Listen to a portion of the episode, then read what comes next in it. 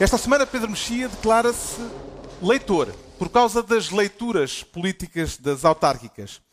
João Miguel Tavares sente-se mal sondado e Ricardo Araújo Pereira confessa-se birrento. Está reunido com o Governo Sombra, desta vez no palco do Teatro Nacional de São Carlos.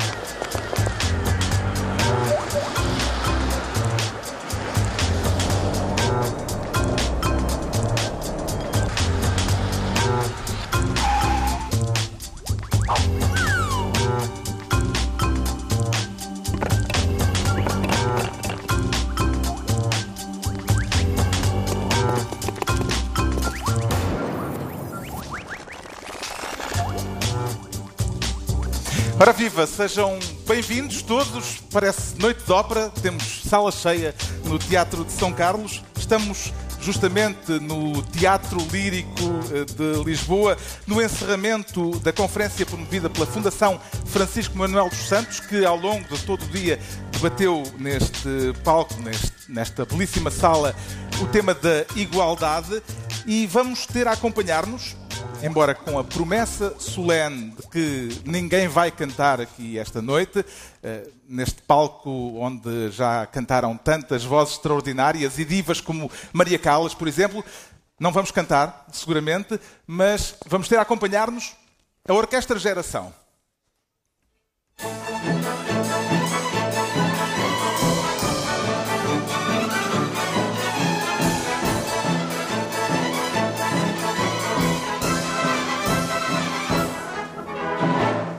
Um aplauso para a Orquestra Geração, estes jovens músicos que vão acompanhar-nos ao longo desta reunião do Governo Sombra. Uma reunião que acontece na véspera das eleições autárquicas, um dia que nos habituámos a chamar Dia de Reflexão. Está preparado para refletir, Ricardo Araújo Pereira? Estou sim, Sr. Carlos. Eu, como sabe, eu normalmente estou em estado vegetativo, mas de 4 em 4 anos, por recomendação da, da CNE, reflito e reflito com alguma força até. Uh, reflito normalmente em silêncio para que as minhas reflexões não prejudiquem as frágeis reflexões de outras pessoas. Uh, mas hoje acho que vamos experimentar uma coisa diferente. Vai ser diferente. Uh, ao longo do dia, a Fundação Francisco Manuel dos Santos promoveu aqui o debate sobre a igualdade, que já falámos. Parece-lhe adequado, Pedro Mexia, fazermos deste dia um dia igual aos outros e refletirmos em voz alta? É um dia igual aos outros, mas parece que lhe foi dado um estatuto, já falámos disso em programas anteriores, um estatuto quase religioso. É um dia em que supostamente nós não podíamos fazer nada, tínhamos que deixar comida feita do dia anterior, etc. Um sábado. Tudo, exatamente, é, uma, é, quase uma festa religiosa, porque ah, há uma, há uma razão boa para a campanha não acabar na véspera, mas na antevéspera, em termos de, de ruído, de, de propaganda, etc. Agora, falar sobre o assunto, quer os cidadãos nomeadamente nas redes sociais, que contornam completamente qualquer espécie de proibição que existia até hoje, quer, quer até nos jornais e nos meios de comunicação e em programas como este, não faz sentido nenhum. O que, é, o, que é, o que a lei fala é em propaganda. Ora, as pessoas que discutem política não estão a fazer propaganda, necessariamente. Seria uma definição muito estúpida da palavra propaganda. Falar sobre política. A lei eleitoral proíbe justamente propaganda eleitoral na véspera e no próprio dia das eleições Será legítimo equiparar eh, as notícias, eh, o debate, a conversa sobre temas políticos a propaganda, João Miguel Tavares? Não, não, não. Pronto, não, então não, não, não, não, acho que seja legítimo e, e, é bom que as pessoas saibam que aquilo que realmente está na lei é a proibição de propaganda eleitoral. O que se passa é que a CNE, já no, no início dos anos 80, começou a fazer uma interpretação muito lata do significado de propaganda eleitoral, considerando propaganda, notícias, entrevistas, reportagens. E isso não me parece aceitável. Para já não me parece aceitável do lado dos próprios jornais, que, é, que quando se, eles próprios se autossilenciam e nós hoje, sábado, não pudemos saber pelos jornais aquilo que se passou ontem, sexta-feira, não é? Ontem houve campanha eleitoral, houve declarações importantes, houve coisas importantes que aconteceram. Houve e um comunicado do Presidente da República. Houve um comunicado do Presidente Vamos da falar República. Daqui a pouco. E hoje os jornais parece que têm que estar caladinhos, não é? Uma, uma espécie de...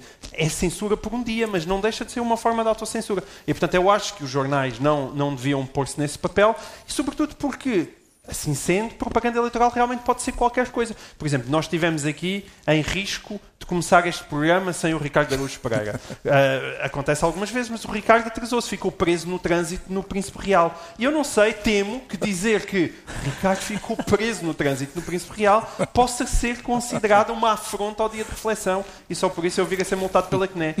Mas Pois eu bem. acho um absurdo. Daqui a pouco vamos eh, justamente refletir sobre o modo como decorreu a campanha eleitoral e sobre os efeitos políticos que os resultados das autárquicas, que vamos conhecer eh, amanhã à noite, eh, o efeito que esses resultados podem vir a ter. E como é de autárquicas que se trata, desta vez, eh, espero que não haja objeções, não haverá ministros neste governo sombra, haverá vereadores. Estão de acordo Certo. em trocar de pasta. O Pedro Mexia, a propósito de um dos temas da semana, quer então ser vereador do BU.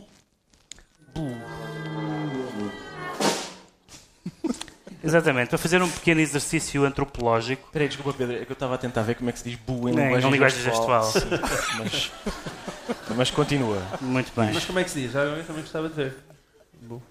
BU. Há qualquer coisa de taurino, não há? No, no bu. Houve um, ministro, houve um ministro que foi demitido por causa daquele gesto. Pois. Ah, Esse BU que quer tutelar é um apupo ou um mimo? não Pedro sei, Mexia? fica, fica a, a discussão para os antropólogos, porque, enfim, não é meu hábito, por razões óbvias, comentar aqui assuntos que envolvem o Presidente da República, ah, mas de facto o Presidente da República, eu estava na rua e recebi um SMS de pessoas próximas dizendo que o Presidente da República foi apupado, o que seria evidentemente uma breaking news de uma, de uma magnitude gigante, em Angola. Mas depois eu vi as imagens e havia pessoas a assobiar e a fazer barulho. E depois houve uma, uma segunda vaga de explicações de conhecedores dos hábitos angolanos, etc., dizendo que não, que aquilo era uma manifestação de, de apreço. Ahm, o que faz sentido, porque as pessoas podem fazer barulhos iguais para quererem dizer coisas diferentes e não vale a pena aprofundar muito esta, esta temática. Mas em situações diferentes, os mesmos ruídos podem significar coisas boas ou más. Ah, mas ah, o- quando o que é interessante não é ah, o que é que a relação que os angolanos, nomeadamente os angolanos que, possam, que, que estavam né, na tomada de posse do novo presidente de Angola, tenham em relação, seja o presidente da República, seja qualquer figura portuguesa. Portanto, isso, apupa ou não apupa, tem menos interesse. O- A parte mais Tem interessante da é cerimónia de João é a relação do regime angolano com Portugal.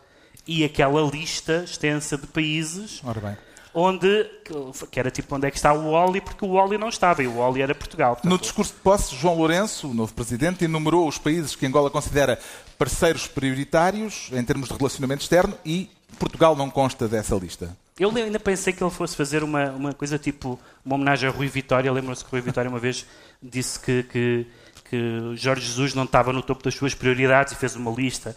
Em primeiro lugar estão os jogadores, a família, os meus ex-colegas. Em 77 o vendedor de pipocas. E em 90 talvez Jorge Jesus. E eu pensei que Portugal entrasse em 90 Nem sequer em 90 Portanto, esse é o facto, esse é o facto político. Há dois factos políticos. Esse e a famosa nota verbal de que acho que vamos falar daqui a bocado, a nota verbal do Ministério dos Negócios Estrangeiros angolano. Esses são factos muito mais interessantes de saber se, do que saber se Bu é bom ou mau. Justamente soube-se, eh, entretanto, que Angola apresentou um protesto formal às autoridades portuguesas por causa da acusação que está a correr na justiça portuguesa, eh, a acusação do Ministério Público contra o ex-vice-presidente angolano Manuel Vicente. Na sequência disso, o governo português enviou um pedido de esclarecimentos ao Ministério Público a respeito da alegação de que Manuel Vicente terá, terá, eh, imunidade eh, não só em Angola, mas também a nível internacional. Portanto, em Portugal, estando, se tiver essa imunidade, se ela lhe for reconhecida, eh, imune a uma acusação da justiça portuguesa. Este pedido de esclarecimentos do governo português ao Ministério Público eh, pareceu-lhe um ato normal de governação ou uma forma de ingerência no território da justiça, João Miguel Tavares? Não, ingerência no território da justiça acho excessivo. Mas o timing é um pouco bizarro. Eu não sou propriamente jurista, muito menos especialista em direito internacional. Mas eu aconselhava toda e, e não faltam provavelmente desses na sala, portanto não me quero atrever a muito. Mas eu aconselhava a todas as pessoas a lerem um texto do Ricardo Sá Fernandes que ele publicou no Observador, que é um texto bastante cristalino sobre esta matéria e bastante convincente. Em primeiro lugar, é altamente discutível que o Manuel Vicente, enquanto vice-presidente de Angola, tenha qualquer espécie de imunidade internacional. Porque essa imunidade é reservada, evidentemente, a embaixadores e à família dos embaixadores, é reservada a chefes de Estado, coisa que ele não é, a não ser por impedimento do, presidente, do, do, antigo presidente de Angola e é também reservada a quem está em missões diplomáticas. Ora, nada disso, nada disso abrange Manuel Vicente e não abrange, sobretudo, agora, que é Manuel Vicente já não é vice-presidente de Angola. E já não sendo vice-presidente de Angola e aquilo que ele está acusado não tem nada a ver com o seu desempenho em cargos oficiais, são atos da sua vida privada, eu não consigo perceber de que forma é que em outubro, em setembro, outubro de 2017, ele possa de alguma vez ser considerado imune de alguma forma, além de que eu estou muito mais interessado em saber se ele é imune, ou não, é saber se ele está bem ou mal acusado de atos de corrupção. O Expresso noticiou que o pedido de António Costa de esclarecimentos ao Ministério Público terá causado no Ministério Público algum incómodo, uh, terá sido considerado estranho. Uh, Sim, foi, um, foi um de vários incómodos, também parece que causou algum incómodo. Também o facto de ele não ter levantado, no caso das secretas, não ter permitido esse levantamento do, do segredo. Uh, e, portanto, ele foi acusado de, de, de, interferência mais do que uma vez. Mas, quer dizer, eu, pelo menos, até agora, tendo em conta, sobretudo, o passado do PS, eu faço justiça a António Costa. Não me parece que ele tenha sido, de alguma maneira, tenha andado a intervir excessivamente na justiça. Também não me parece que nenhum destes casos possa ser considerado nenhuma interferência uh, que, de alguma forma, possa ser considerada excessiva. Em todo caso, há neste momento um clima de relacionamento difícil com Angola. O que é que seria necessário? necessário para Portugal e Angola voltarem a ser amigos, Ricardo Araújo Pereira? Carlos, eu, antes de mais nada, gostava de dizer que acompanhei com muito interesse a hermenêutica da vaia, a hermenêutica do, do, do silvo, porque eu também tenho ouvido apurado para saber se são silvos de apoio ou de repúdio, um, e pareceram-me de facto de apoio. Mas um, aqueles tinham aquele sabor de a apoio. Mas um, eu acho que para voltarmos a ser amigos, Portugal e Angola, Portugal já demonstrou que não é esquisito. Quer dizer, uh, Angola, por exemplo, ao respeito aos direitos humanos, mas a gente não faz questão. Se houver dinheiro do petróleo investido aqui, não haver as duas coisas é que a gente não gosta tanto. Mas desde que uma destas seja respeitada, não interessa qual. A partir de quantos dólares nós costumamos, começamos a ser sensíveis aos direitos humanos em Angola, não é? 20. A partir de quantos Acho dólares eu. do barril de petróleo? Sim, pois não sei, a não sei como é que está o barril de Brent na, na, na cotação, dos direitos, na cotação dos direitos humanos, mas não me parece que esteja muito alto. Por isso nós não somos esquisitos. Agora, mesmo o prurido que Angola tem, essa uh, com o facto de Manuel Vicente, um vice-presidente deles, poder ser acusado de corrupção, uh, enfim, talvez, talvez a política angolana seja diferente. Nós cá, e estas autárquicas creio que o demonstram em alguns sítios, ser acusado de corrupção não, às vezes é um bom impulso. É, quer dizer, é, faz. Não é necessariamente uma maldade que se faz ao candidato. Não é? Entregamos ao Pedro desculpa, Mexia. Peço desculpa por estar a olhar para o lado, mas é que eu sempre falo em autárquicas, estou a ver se a GNR já vem aí ou se continuamos. Entregamos então ao Pedro Mexia a pasta de vereador do BU. Agora o João Miguel Tavares quer ficar com a variação que tutela a extrema-direita.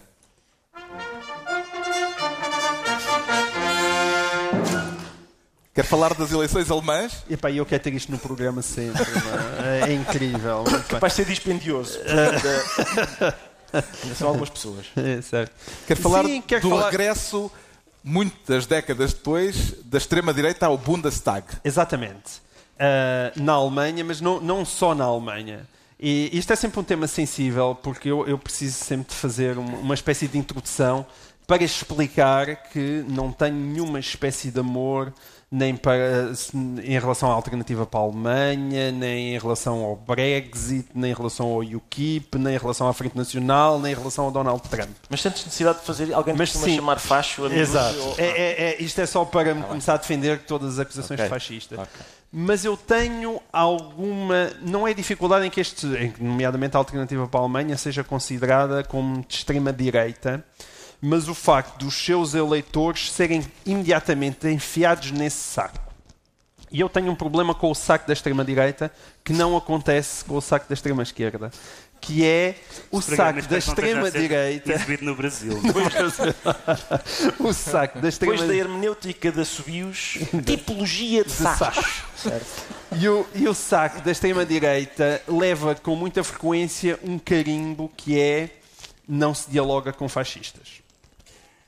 E isso tem tido uma consequência que me parece grave, que é muitas vezes nós não fazemos sequer um esforço para compreender aquelas pessoas que de repente tentam, decidem votar, seja no Brexit, seja em Donald Trump, seja na Frente Nacional, seja na Alternativa para a Alemanha. E isso parece-me um perigo grande. Evidentemente, se eu fosse alemão, certamente estaria a votar na senhora Merkel, mas eu não acho que todos os que votaram, decidiram votar na Alternativa para a Alemanha, sejam fascistas. E, e- e- e também não acho que sejam de extrema-direita. E o problema é quando nós os carimbamos indianamente de nazis ou amigos de nazis, estamos a desrespeitar aquilo que são as suas próprias frustrações e aquilo que os leva a votar naquele tipo de partidos. E isso tem-se notado muito. Acho que há uma espécie de incompreensão, um, um manto de incompreensão que cai sobre essas pessoas, que cai sobre a comunicação social. Que, eu, que eu, que me parece que nos Estados Unidos ainda não percebeu bem o Donald Trump, Evidentemente, todos nós achamos Donald Trump uma pessoa muito pouco recomendável, mas parece-me que ainda nos falta compreender as razões que o levaram a chegar lá. E na Alemanha acontece o mesmo. As pessoas que querem uma islamização menos forte da sociedade alemã, que querem menos imigrantes na Alemanha, não podem necessariamente ser imediatamente carimbados como xenófobos. Não, não faz sentido. Aliás, todos nós sabemos que, porque isso foi bastante noticiado, que uma das principais figuras do- do- da, da AFD é uma senhora ah, que, embora seja acusada de ser de extrema-direita, é lésbica, vive com uma mulher que nasceu no Sri Lanka e tem na Suíça e tem crianças adotadas. Portanto, nada disto bate certo com aquilo que é o programa eleitoral do próprio AFD. E é evidente que nós podemos sempre dizer que um homossexual pode ser homofóbico, é verdade, é uma possibilidade, mas também é outra possibilidade, é nós não estarmos a esforçar o suficiente para compreender este tipo de dinâmica partidária e também para compreender as pessoas que votam nele. Mas isso começou a mudar há uns anos, porque lembram-se quando apareceu na, na, na Holanda o Sr. Pim Fortown, que tem uma resposta fantástica quando o acusam de ser racista, eh, nomeadamente por causa da população islâmica, e ele dá uma famosa resposta, nunca antes tentada num líder de um partido dito de extrema-direita, que é eu, eu gosto tanto de árabes que até durmo com eles. Nunca, nunca, ninguém, nunca ninguém da extrema-direita tinha dito aquela resposta. E, portanto, as- as- os modelos antigos, que são um bocadinho eh, formatados, nós sabíamos qua- quais eram. E, e- e, de facto, no caso, por exemplo, da, da- este partido alemão é um partido engraçado porque eh, aconteceu o mesmo, mais coisa, menos coisa, que aconteceu ao PRD em Portugal. O, o- o- partido que é hoje o PNR, como toda a gente sabe, se lembrará, foi uma espécie de takeover sobre o PRD, o que restava do PRD, porque há a proibição de haver partidos fascistas, e portanto foi-se buscar um partido existente e transformou-se ideologicamente. E a alternativa para a Alemanha eh, apareceu como um partido eurocético, mas que não era um partido extremista. E mas depois foi- foi um partido de académicos, onde havia um, um número absurdo de doutorados que eram apoiantes do partido e, portanto, nesse sentido, um partido pouco representativo. Aliás, ficou abaixo daquela barreira dos 5% nas eleições e, portanto, não estava no Parlamento. Mas, é, mas o que está a acontecer é uma coisa um bocadinho diferente. Mas também é um bocadinho diferente e um bocadinho mais assustador. Nós passámos o último ano e tal a dizer Atenção França, ah, já passou. Atenção Áustria, já passou. Atenção Holanda, já passou. Agora é na Alemanha. Na Alemanha, o assunto de extrema-direita, quando chega à Alemanha, é um bocadinho mais sério. Faz tocar umas Faz cinetas. tocar, faz tocar umas chinetas. Eh, Ah, e e- desta vez eh, a alternativa para a Alemanha teve 13%, tornou-se a terceira força política alemã e no dia seguinte teve imediatamente uma cisão de um dos eh, nomes, de um dos rostos eh, do partido que af- se afastou de- da alternativa para a Alemanha. O que é que conclui desta cisão, Ricardo Araújo Pereira? Concluo que às vezes até, até as pessoas desses partidos têm um, dizem epá, isto se calhar é demais, deixa-me abandonar. Fico, fico surpreendido que seja cinco minutos depois da eleição, às vezes levam um tempo a perceber, espera, se calhar estamos a ser extremistas demais. Esta senhora percebeu ao fim de cinco minutos. Uh, o que não é nada mau, é rapidez de raciocínio. Mas, uh, mas uma das co-líderes, aquela de que o João Miguel falou, que se chama Alice Vaidel, disse que não, não está à espera que outros moderados, como essa senhora, uhum. saiam. Este, o partido é de facto curioso. Eu percebo o que o João Miguel disse, ou seja, é, é, é muito improvável que toda a gente que vota naquele partido seja nazi assim como não é provável que toda a gente que vota na nossa CDU seja marxista-leninista ou queira a saída do euro, por exemplo. Há razões para votar no PCP que estão além dessa, dessas, além disso. Um, e portanto eu percebo o que o João Miguel quer dizer. Agora, não há dúvida nenhuma de que aquele partido é um partido de extrema-direita. Uh, Colocam-se alguns problemas, porque essa Alice Weidel, que é uma das co-líderes, uh, preside ou dirige um partido que, em junho, quando o Parlamento Alemão legalizou o casamento gay uh, na Alemanha, o partido escreveu um comunicado no site, um, um comunicado fúnebre, dizendo com muita mágoa: despedimos-nos do conceito de família alemã que acaba de ser destruído pelo Parlamento. Mas não é contra as uniões de facto. Não é contra as uniões de facto, mas é contra o, é? casamento. Ora, eu, eu sou a favor do casamento gay. Tenho... Mas estás a ver um partido de extrema-direita ser a favor das uniões de facto de gay? Mas é, é que é um, é um outro mundo eu, já. É só isso certo, que eu estou a dizer. Tá é, temos não, que fazer mas, um esforço sim. para apurar as nossas velhas categorias. Mas o meu ponto é outro, que é, eu, eu acho, uh, acho difícil não categorizar a AFD como um partido de extrema-direita. Agora, a líder, uma das co-líderes é uma senhora lésbica. O partido é contra o casamento gay, eu sou a favor mas eu não gostava de me, eh, enfim, de desenvolver isto porque tenho algum receio de, de ser acusado de straight explaining e até de mansplaining, um, sendo eu um, um homem heterossexual a discordar em matéria de direitos dos homossexuais e cis, cis não é? Cis, cis. Uh, discordando em matéria de, eh, de direitos homossexuais de uma pessoa homossexual. Foi curioso também que em abril uma humorista alemã Estava a comentar uma entrevista desta senhora, desta mesma senhora. Entre, essa senhora dizia nessa entrevista: dizia, isto do politicamente correto deve acabar. E a humorista alemã disse: Nisto, esta pega nazi tem razão. uh, e o que é que fez a pega nazi? Processou por difamação. E essa é uma questão surpreendente para mim, que também sou um adversário do politicamente correto, mas à esquerda. E eu acho sempre surpreendente, uh, quer dizer, constatar que há muita gente à direita, adversária do politicamente correto, que repete quase todos os piores vícios do politicamente correto. A hipersensibilidade, hum, a vontade de proibir, a literalidade, uh, assim, a incapacidade de, de ouvir coisas sem, sem, uh, sem para além da literalidade, a obsessão com piadas e com programas humorísticos, por exemplo. O próprio Donald Trump está sempre no Twitter a resmungar porque foi criticado num programa humorístico. E por isso há, há todo um padrão, digamos assim. O João Miguel Tavares fica então vereador da extrema-direita. Agora é a altura de o Ricardo Araújo Pereira se assumir vereador do símil. Ó oh, diabo. Ah, pois. Vamos para. Ah, desculpem, desculpem, desculpe, senhora maestrina.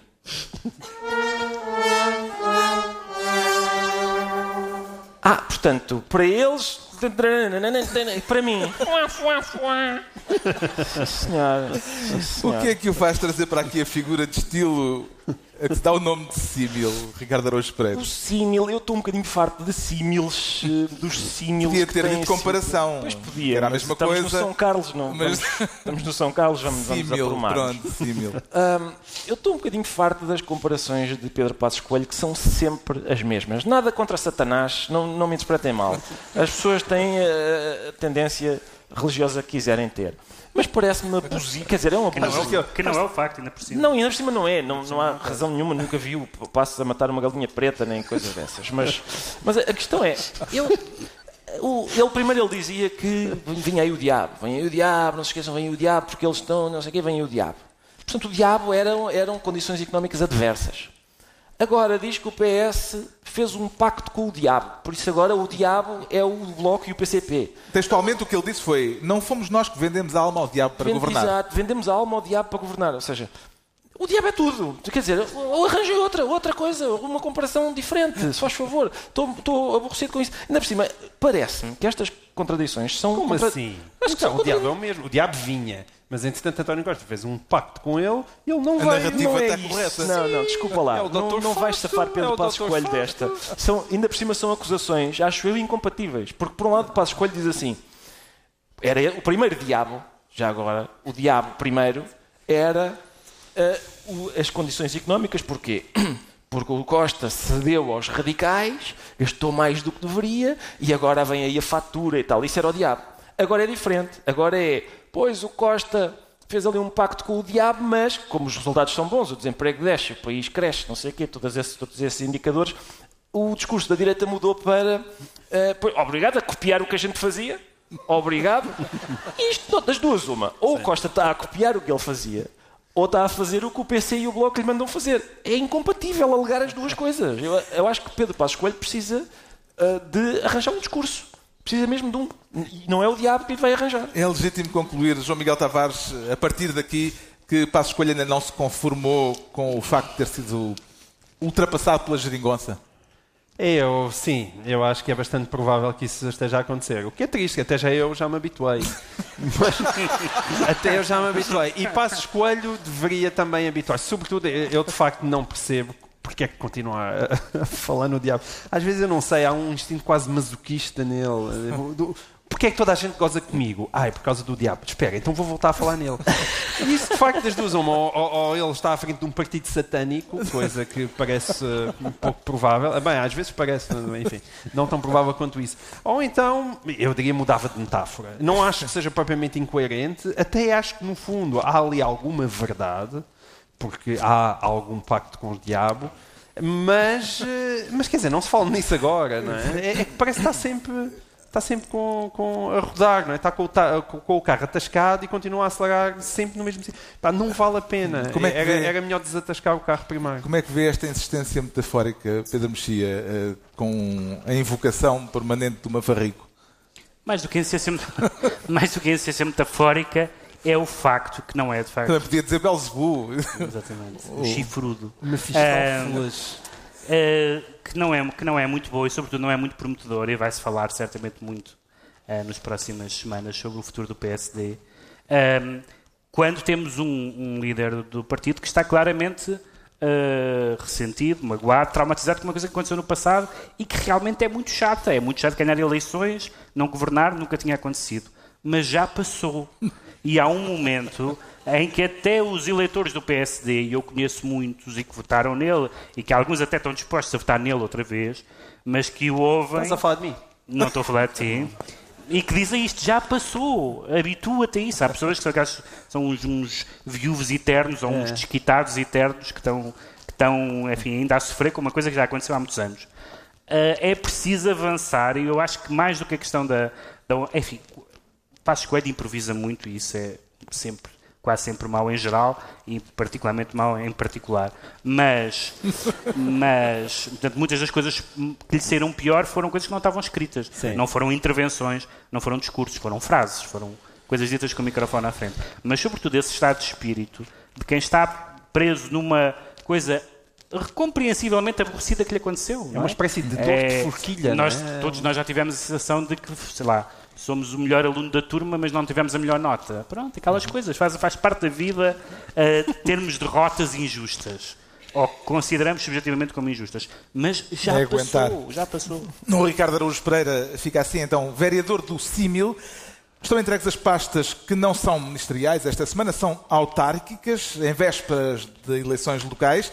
Estamos no Teatro Nacional de São Carlos, no chamado Dia de Reflexão, e é isso que vamos fazer. Vamos justamente refletir em voz alta sobre o que foi a campanha e sobre o que vai seguir-se depois do ato eleitoral. E a este respeito, o João Miguel Tavares sente-se mal sondado.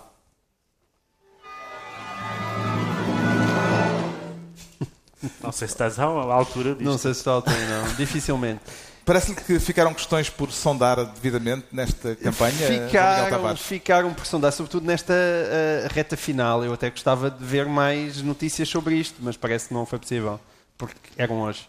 E, mas, de qualquer forma, aquilo, aquilo que foi publicado... Quero falar do episódio insólito do encontro entre a candidata do PSD a Lisboa e o Presidente da República. Exatamente. E alguém foi mal sondado. E eu fiquei sem perceber se foi o professor Marcelo ou se foi Teresa Leal Coelho. Mas aqui- aquilo foi uma, é uma coisa realmente engraçada a partir de uma notícia que o, que o Observador publicou nesta sexta-feira, ao final da noite.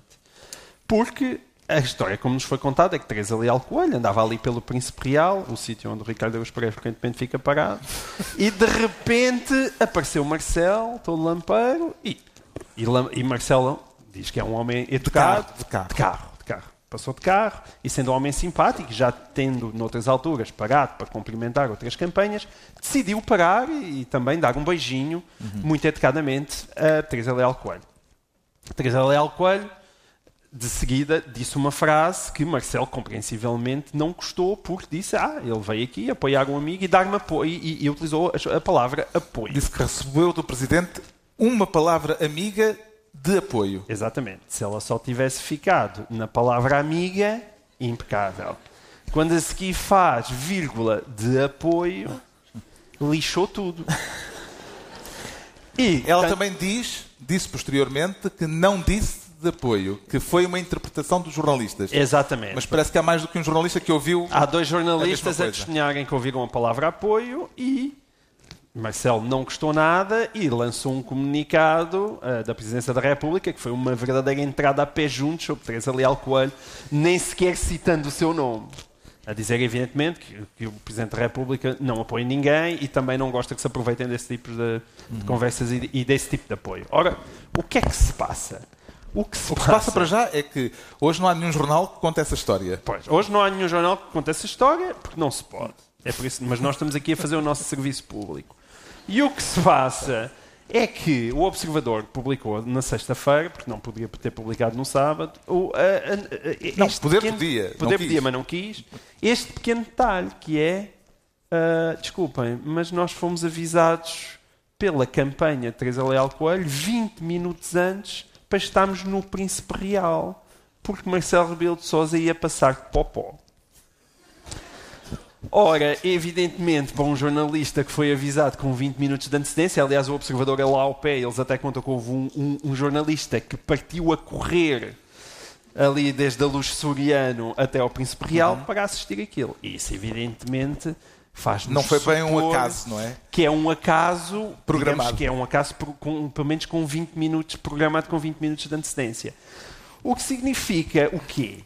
Que Marcelo Rebelo Sousa é um tipo, afinal, mais amoroso para o PSD do que nós algum dia imaginámos e que Teresa Leal Coelho é realmente tão incompetente como nós eh, pensámos. Pá, porque evidentemente ela estragou uma foto, uma magnífica photo opportunity da sua campanha com uma frase infeliz. Isso é muito divertido. Os portugueses merecem saber e serem informados disso. Hoje a comunicação social não fala do assunto, mas nós temos todo o direito e estamos aqui a falar. Mas este não foi, aliás, o único desmentido de apoio do Presidente da República, eh, porque na Maia, há dois dias, eh, foi um candidato socialista, no caso, que se viu desmentido por Marcelo Rebelo de Sousa depois de anunciar que era apoiado pela família Rebelo de Sousa. Foi assim que foram postas as coisas. Porquê é que haverá tanta gente a colar-se ao Presidente da República, Carlos, Ricardo Araújo Pereira? Eu lembro-me, havia uma tira. Não achas que ele é uma espécie de Hugh Hefner das autárquicas portuguesas? Eu, eu- Uma- é- há uma data de- coelhinhas? Sim, há uma data de coelhinhas a querem ir para a sua mansão. É uma coisa extraordinária. Eu acho que já estamos a transgredir o suficiente. Eh, vamos lá eu, eu lembro-me, havia uma, uma tira da Mafalda. A Mafalda odiava sopa, não é? Isso é, é aquela personagem do Quino que odiava sopa. E então há uma tira em que ela suspira: pá, se o Fidel dissesse vem da sopa, isto acabava, nunca mais ninguém me obrigava a comer sopa. Ah, com o Marcelo é ao contrário. Se o Marcelo disser bem de mim, epá, eu tenho a certeza que. E por isso houve imensa gente a, a- a procurar e a fabricar apoios do professor Marcelo. Este candidato da Maia, candidato Vieira de Carvalho, recebeu o apoio de um irmão de Marcelo Exato. e depois no comunicado escreveu que tinha o apoio da família Rebelo de Sousa. Exatamente, o que é uma maneira habilidosa, sim, de, de falta. É isso, mas eu acho, um, quer dizer, acho um, um pouco. ah, é um sinal de desespero, não é? Estar à procura de validação do Presidente da República. Só um minuto, desculpem. Olha, é o Presidente a dizer que este comentário que eu fiz está realmente muito acertado. É um, é um SMS do professor, do, de um primo dele, mas é... Mas é, É da família, é a é? família Rebelo de Família Rebelo de Sousa. Sousa. Acho que é a família Rebelo de Sousa. Acaba por ser. Nestes períodos eleitorais, Pedro Mexia, há sempre um grande afã de encontrar figuras públicas para comissões de honra, para aparecer em cartazes, etc. O que é que valem, de facto, esses apoios em termos eleitoral, em- eleitorais? Não sei, porque há, há aqui duas coisas dif- diferentes. Há as pessoas, há os apoiantes do costume. As pessoas que são conhecidas, são reconhecidamente de uma certa área política, que apoiam os partidos que apoiam habitualmente. Isso não, não penso que tenha grande, grande ganho. Há dois casos curiosos. Um deles não percebo, aliás, mas vou começar por, por aquele que percebo. Um é quando os apoiantes, ou até os candidatos, são supostamente de outra área política. Houve um caso nestas autárquicas, que foi o caso de, da, da- da Alice Vieira, que apoia a candidatura do PS, sendo alguém que tradicionalmente está ligado ao, ao Partido Comunista. E, portanto, nesses casos em que há uma transferência de alguém de outra área política, próxima ou distante, pode haver Um ganho... a expectativa de que, assim como uma figura dessa área mudou o seu, o seu voto, também os eleitores mudem o voto. Mas houve coisas mais estranhas, que é as pessoas que não representam nenhuma área política em particular, são apenas conhecidas, e esta semana, estas semanas, nós aliás falámos disso no programa anterior, foi aquela história de que a essa altura se falava da questão do plágio do Tony Carreira e esse, que, que alguém, nós discutimos esse assunto, que alguém eh, aventava a hipótese de que isto era para prejudicar, eh, para prejudicar o Fernando Medina porque ele fazia parte da Comissão de Honra. E, é- e a ideia absurda de que alguém vai votar ou não vai votar no Fernando Medina, ou seja, em quem for, por causa de haver alguém da Comissão de Honra que plagiou ou não plagiou, ou fez canções muito, muito, muito, muito, muito parecidas. ahm, de outra, ah, e, e, portanto, há- eu acho que ah, as, pessoas, as pessoas ficam muito convencidas da sua importância e é simpático para, para os apoiados, mas eu nunca ouvi, devo dizer, não sei se. ah, nunca ouvi ninguém dizer que vai mudar de voto porque fulano ou cicrano é apoiante. São uma espécie de troféus que, que, que os autarcas e os outros políticos mostram, mas não creio que seja decisivo. Está esclarecido então porque é que o João Miguel Tavares diz sentir-se sondado, quanto ao Ricardo Araújo Pereira declara-se birrento. Ah lá, teve, teve alguma dignidade. Teve mais, pelo menos melhor do que. É permitido fazer birra no período eleitoral, Ricardo Araújo Pereira? Não, eu, eu por mim sou contra proibições e por isso as pessoas fazem birra quando quiserem. Mas custa-me que o, o, o Primeiro-Ministro e Secretário-Geral do PS. No caso, era secretário-geral do PS, foi nessa qualidade. Foi na qualidade de secretário-geral, eu nunca, como eles não usam a capa, eles deviam pôr a capa para a gente saber, olha, agora está como primeiro-ministro. Tira a capa, é, é o secretário-geral do PS. Quero falar da decisão de António Costa de abandonar uma entrevista a meio, uma entrevista à Rádio Renascença, por não ter gostado de uma pergunta. Basicamente é isto. Sim, ah, é muito normal ah, uma pessoa não gostar de perguntas. Ah, Na medida em que os jornalistas são pessoas desagradáveis. Ah, eu, eu abomino jornalistas e compreendo toda a gente que os abomina. Agora, isto não é maneira de dois ao abominar. teu lado. Está bem, mais uma razão. Mais uma razão. Ele sabe que fala. Exatamente, é por experiência própria. E, portanto, eh, é claro que os- jornalistas vão fazer perguntas que são desagradáveis, mas é um bocadinho aborrecido que António Costa, ainda já não é a primeira vez que ele faz isso. Eu lembro durante, durante a campanha para as legislativas. ahm, eh, de repente houve uma senhora que na rua, senhora, já não lembro de que televisão, acho que era da SIC, que na rua lhe fez uma pergunta também desagradável, ela diz, a senhora aparece-me assim, inopinadamente, de trás de um carro, que é uma objeção que eu não entendo, quer dizer, dá a sensação que se fosse atrás do vidrão, tudo bem, agora atrás de um carro, quer dizer, é- era claramente uma espécie, um mal perder com a pergunta. Na entrevista à Rádio Renascença, o que estava em causa era eh, uma pergunta sobre a estratégia autárquica do PS no Porto, depois das Exato, eleições. exatamente. E eh, António Costa disse: vá, vá perguntar a- ao Manuel Pizarro.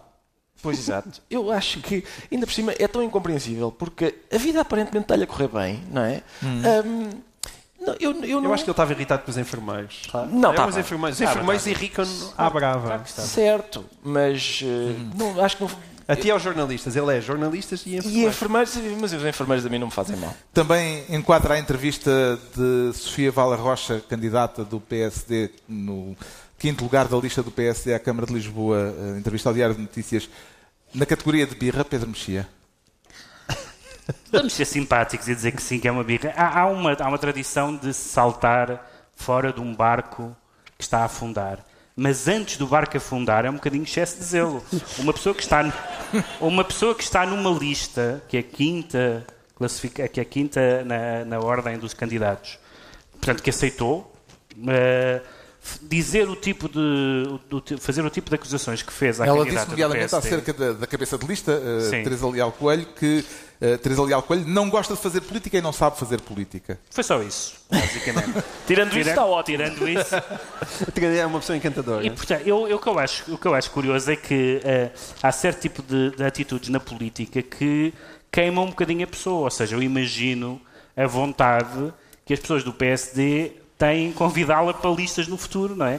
Porque se perante uma, resultados que, pelos vistos, ela acha que vão ser catastróficos, reparem que eu não estou a comentar sondagens, uh, mas que a própria Sofia Vala Rocha considera que podem ser negativos, uh, ela faz uma crítica absolutamente devastadora e, francamente, desleal em relação à... à desleal Coelho.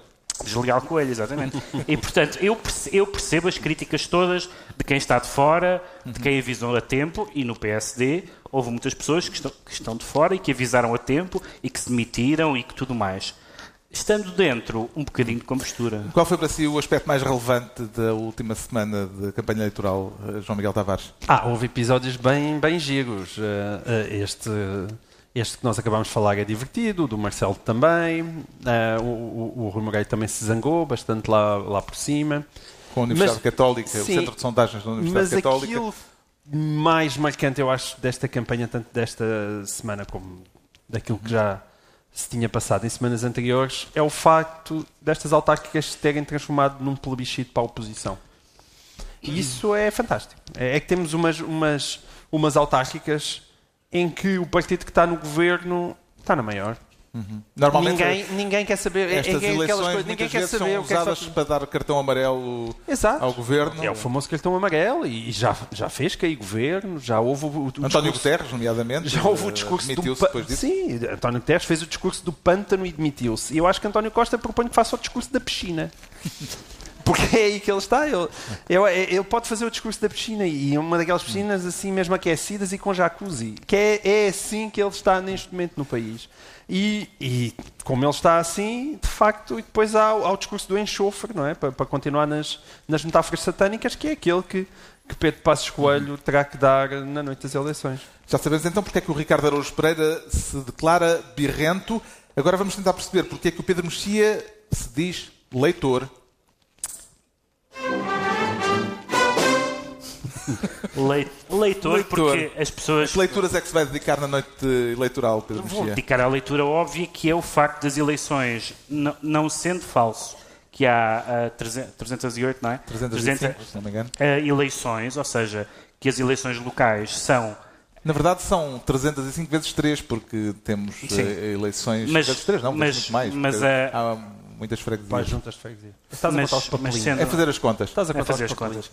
Mas sendo, sendo verdade que as eleições são locais, uh, também é verdade que, em alguns casos, pela notoriedade das figuras que estão a, a, a concorrer, um, ehm, quer pelo que isso significa sobre a consolidação de votos nos, nos respectivos partidos, a eleitura nacional é, é forçosa. Tanto é forçosa que a Lisboa concorrem a líder do CDS, alguém que pode vir a ser líder do PS e alguém que pode vir a ser líder do PCP. Nomes que aparecem habitualmente como possíveis. E, portanto, não é possível imaginar que os votos que estas pessoas uh, têm ou tenham não terá leituras, como também não é possível imaginar que se um determinado partido, vamos dizer assim, uh, não tiver votos uh, suficientes nas grandes cidades, que isso não significa que tem uma base eleitoral muito pobre para as próximas legislativas. E, portanto, este cuidado de dizer não, não vamos confundir, não é só, não é só o pântano e não é só o, os antecedentes dos primeiros ministros que acharam que os resultados das autárquicas punham em causa o governo. Isso também existe. Mas é o facto de isto servir como teste. Quando a gente, quando a gente diz que a, a, a Assunção Cristas tem como meta o ter mais do que teve Paulo Portas, etc., isso não é por causa de Lisboa é por causa da sua do, do, da, da, sua liderança. da sua liderança no partido. E, portanto, a leitura nacional é absolutamente forçosa e não é nada abusiva, como algumas pessoas gostam de dizer. Quem é que tem é? mais a ganhar e mais a perder eh, nesta noite eleitoral que se desenha? Bem, eu acho que, na, na verdade, tira, o, o, o PS é quem tem menos a perder, a não ser quando ganha. No sentido, o PS não tem muito a perder porque leva um avanço muito grande. E os únicos embaraços que podem vir para o PS é se o PS ganhar câmaras ao PC. Uhum. Isso é uma vitória embaraçosa, porque há uma espécie de pacto de não agressão, que afinal não é pacto de não agressão nenhuma, e portanto, se o PS. Essa teoria também é discutível, deixa-me dizer. Se o PS, não, se o PS chegar ao fim da noite e dizer, e disser não só mantivemos as nossas câmaras, como ganhámos estas câmaras aos nossos parceiros, isso não é exatamente uma forma muito.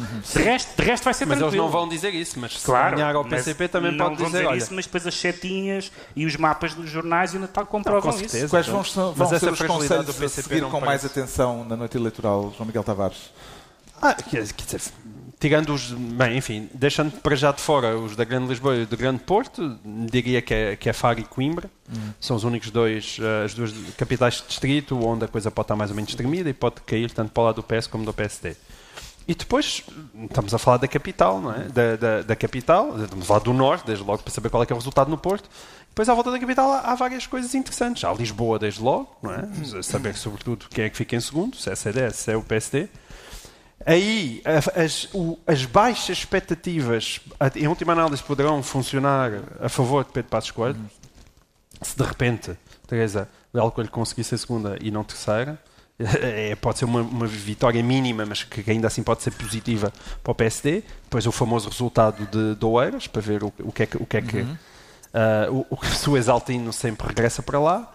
E Louros com, com André Ventura. É essencialmente isso. Soube-se, entretanto, que José Sócrates vai estar a comentar a noite eleitoral num canal televisivo. Uh, o que é que lhe suscita mais curiosidade eh, na análise que o ex-primeiro-ministro fará, Ricardo Araújo Pereira? Oh, Carlos, eu acho que. Digamos que há. Que é que as pessoas se riem? Não sei bem. Não sei bem porque é que as pessoas estão a rir, mas a... uh, cheira-me que esta gargalhada é proibida pela CNE. Uh, mas eu acho que José Sócrates, que vai, vai comentar no Porto Canal, atenção, uh, que, com todo o respeito pelo Porto Canal, mas, mas quer dizer, é a liga dos últimos do, do, dos canais televisivos, não é? Quer dizer, eu não sei qual é o canal onde o Pedro Roja costuma ir, portanto, não, não sei se é um espetacular canal. Agora, vamos lá ver. Eu acho que acaba por ser apropriado, tendo alguns candidatos autárquicos problemas com a justiça, que o comentador também tenha problemas com a justiça. Eu preferia que os próprios operadores de câmara tivessem problemas com a justiça, fazia, lançava o repto ao Porto Canal para que toda a gente presente no estúdio tivesse problemas com a justiça, para dar alguma homogeneidade à emissão. Depois disto, saiu mais esclarecido eh, sobre o seu sentido de voto, depois desta reflexão eh, que fizemos aqui em conjunto? Eu já, oh Carlos, eu já estava mais ou menos esclarecido, mas eu, eu queria fazer uma declaração final com, uh, com as duas coisas que a, que a CNE mais abomina. Eu, eu, queria que a minha declaração final consistisse numa espécie de experiência social, Sim. porque a CNE costuma dizer duas coisas, basicamente, que são nocivas para o processo democrático, que são ver futebol, aparentemente, e ouvir opiniões de outras pessoas sobre essas eleições. E o que eu queria então era, agora, no final, exprimir opiniões enquanto jogo futebol, uh, para misturarmos uh, as duas. É acaba de ser uma espécie de vacina. É? As pessoas, os eleitores aqui presentes, são inoculados com uma, um, digamos, um, uma quantidade bastante grande de tudo o que é abominável e pode ser que com isso eh, eu não sei se vou conseguir dar toques a sério, porque o, o palco do é, São Carlos é, é mais inclinado do que eu esperava. Eu peço algum cuidado aí embaixo, que eu não quero escavacar nenhum é Stradivarius. Eles já fugiram. Mas sim, eu creio, vamos lá ver se eu... Ora bem, eu estou convencido que, como disse o João Miguel, é verdade que, de facto, estas eleições vão ser um plebiscito muito bom, está muito para bom. a oposição. Está bem Obrigado. assim. Obrigado. Está bem, está bem. E está concluída assim mais uma reunião semanal do Governo Sombra, desta vez no palco do Teatro Nacional de São Carlos, onde acho que nunca se tinha jogado a bola. Na próxima semana voltamos com um novo Governo Sombra, já no estúdio, com os artistas do costume. João Miguel Tavares, Ricardo Araújo Pereira e Pedro Mexia. Obrigado. Muito obrigado. obrigado.